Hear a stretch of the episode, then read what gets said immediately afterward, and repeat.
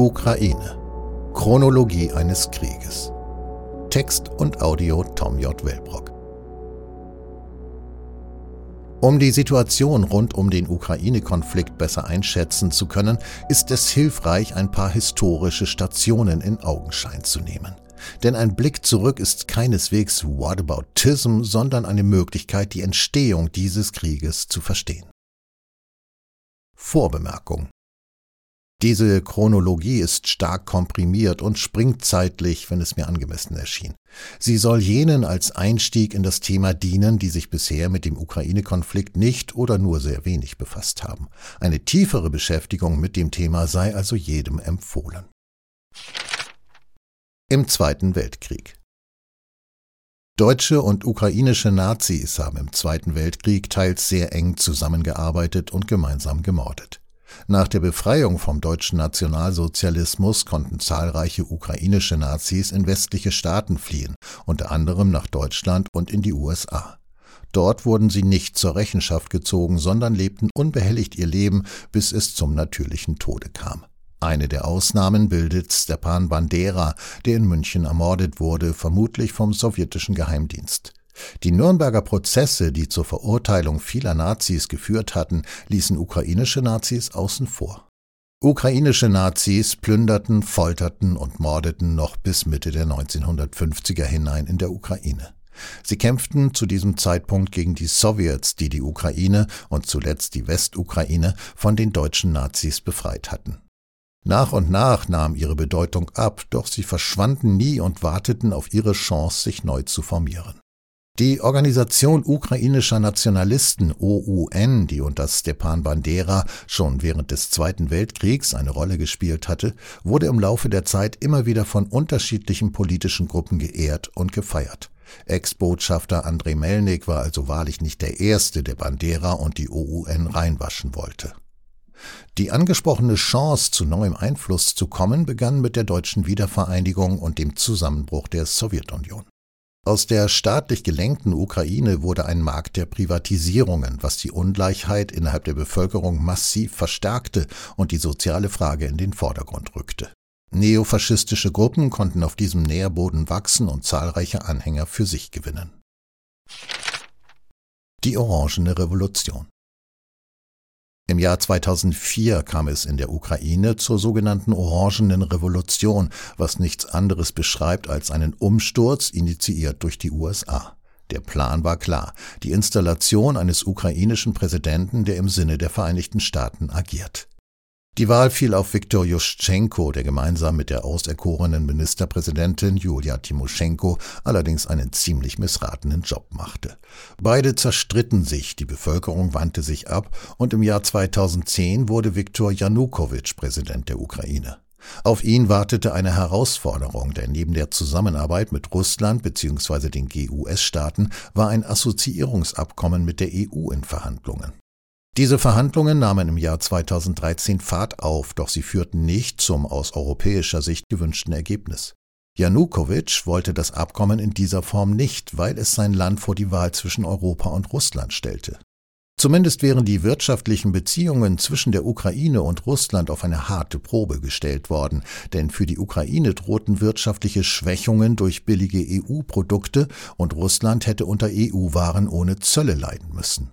Russlands Bemühungen, diese Probleme gemeinsam zu lösen, quittierte der damalige EU-Kommissionspräsident Barroso mit den Worten, dass Russland die Beziehungen zwischen der EU und der Ukraine nichts angingen.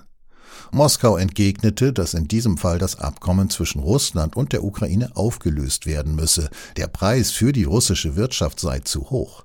Das schreckte Präsident Janukowitsch auf, dem die lange Geschichte der wirtschaftlichen Verbundenheit mit Russland bewusst war.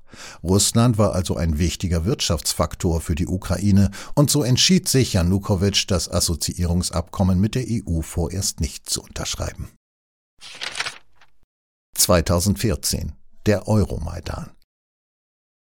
Der Westen und die USA waren mit der Ukraine bekanntlich noch nicht fertig. Und so folgte die nächste Revolution, diesmal unter dem Namen der Maidan-Proteste oder des Euromaidan. Erneut ging die Initiative und insbesondere die Finanzierung von den USA aus. Victoria Fuck the EU Newland hatte freimütig zugegeben, dass für die Installation einer neuen Regierung mehr als fünf Milliarden Dollar in die Hand genommen wurden, um das Vorhaben zu realisieren.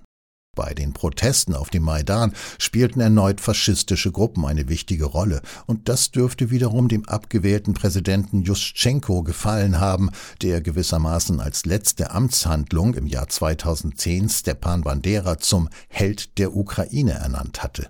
Sein Nachfolger Janukowitsch machte diese Ernennung wieder rückgängig, nachdem er Präsident geworden war. Die eskalierende Gewalt auf dem Maidan stellte die politische Führung der Ukraine vor eine unüberwindbare Aufgabe. Insbesondere die Polizei, die angewiesen war, alles zu tun, um eine Eskalation zu verhindern, war zunächst ratlos, dann hilflos und am Ende Opfer von Schlägertrupps, die sogar Polizisten in Brand setzten. Da die Proteste gewissermaßen wie Familienausflüge unzufriedener Bürger begonnen hatte, hoffte die Regierung, um Janukowitsch durch Gespräche eine Einigung erzielen zu können. Doch eine solche war von den amerikanischen Drahtziehern zu keinem Zeitpunkt eine Option. Die Polizei, die zunächst unbewaffnet die Demonstrationen überwacht hatte, wurde von der Heftigkeit der Angriffe überrascht zynisch in diesem Zusammenhang? Die zivilen Opfer der Proteste, die angeheuerten Scharfschützen und mit Baseballschlägern bewaffneten Faschisten zum Opfer fielen, wurden im Anschluss durch die Täter geehrt und bedauert. Der Großteil der anderen Demonstranten bemerkte diesen Zynismus nicht. Drei plötzlich neu gegründete Fernsehsender dokumentierten die Demonstrationen und stellten es so dar, als sei die Gewalt ausschließlich von der Polizei ausgegangen die verfassungswidrige Entmachtung des Präsidenten.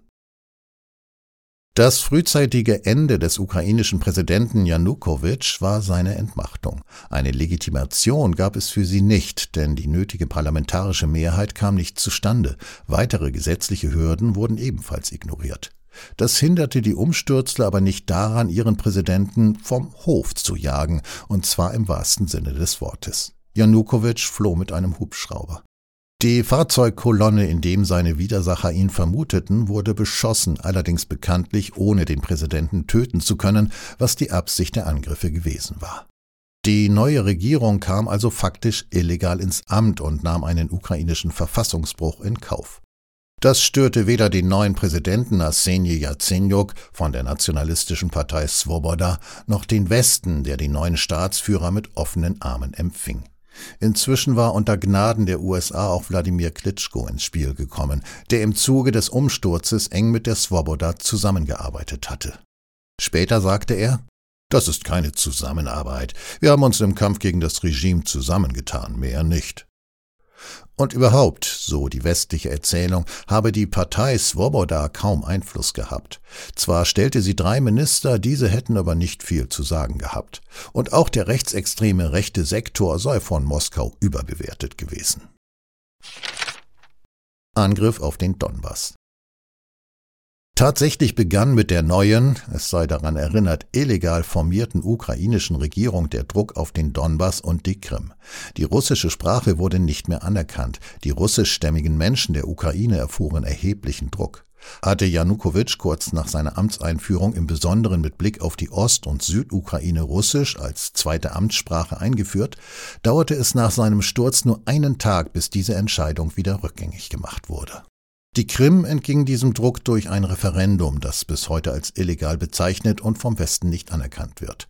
Doch die Abspaltung von der Ukraine und Zuwendung zu Russland blieben bestehen, sehr zum Ärger der Regierung Kiews. Entgegen der westlichen Erzählung war es nicht so, dass Russland das Referendum den Menschen auf der Krim aufgezwungen hatte.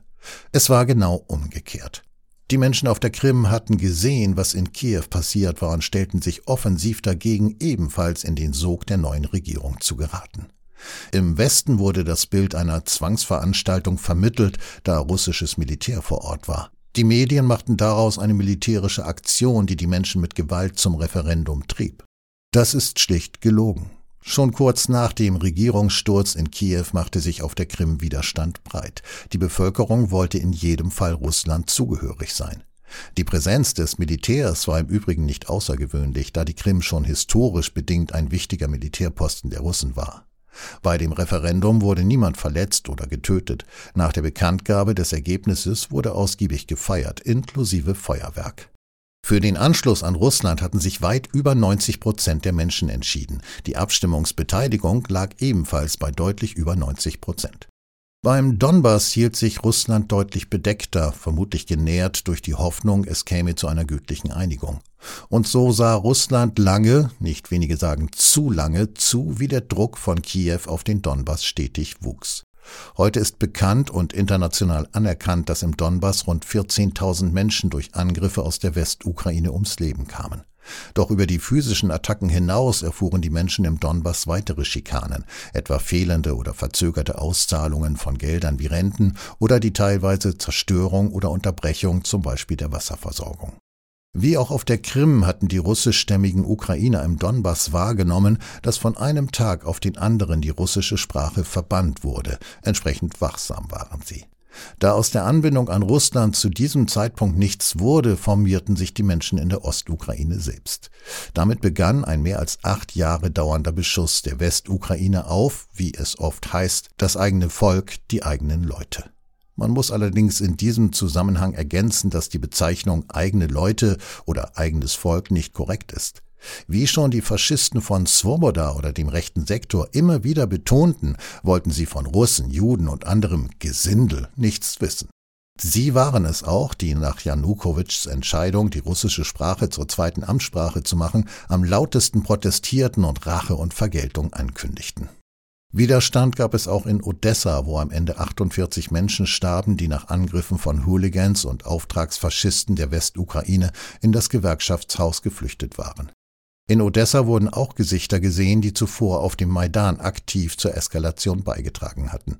Im ukrainischen Fernsehen wurde im Anschluss an die Morde von Odessa die Meldung frenetisch bejubelt, dass keine Ukrainer ums Leben gekommen waren, sondern nur abtrünnige russischstämmige Menschen. Russlands Anerkennung der Volksrepubliken. Bekanntlich erkannte Russland kurz vor dem Beginn des aktuellen Krieges am 24. Februar 2022 die Volksrepubliken an. Zu diesem Zeitpunkt zeichnete sich ab, dass eine Eskalation bevorsteht. Doch man muss wissen, dass Putin bis zuletzt versucht hat, beim Westen Gesprächsbereitschaft zu erzeugen, um gemeinsam eine friedliche Lösung zu erzielen. Zu unterschätzen ist dabei auch nicht der Druck im eigenen Land. Wie oben erwähnt, gab es in Russland Kritiker, die Putin Untätigkeit in Sachen Donbass vorwarfen. Es war nur folgerichtig, dass Putin sich diesem Druck nicht dauerhaft entziehen konnte. Und so kam es zur Abstimmung der Duma, die Anerkennung der Volksrepubliken war besiegelt. Man kann geteilter Meinung darüber sein, ob die Anerkennung der Volksrepubliken zu diesem Zeitpunkt klug war, ebenso wie man die Referenden mitten im Ukraine-Krieg unterschiedlich bewerten kann.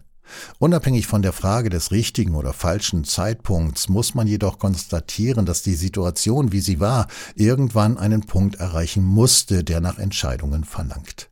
Der Westen jedenfalls hätte jede Möglichkeit gehabt, die Eskalation bis hin zum Krieg zu verhindern. Heute ist bekannt, dass er daran kein Interesse hatte und die Aussage der ehemaligen deutschen Kanzlerin Angela Merkel, CDU, wonach das Abkommen Minsk II lediglich dazu diente, der Ukraine Zeit für eine entsprechende militärische Aufrüstung zu verschaffen, ist nur eine unter vielen, die belegen, dass der Ukraine-Krieg vom Westen bzw. den USA ausdrücklich gewollt war.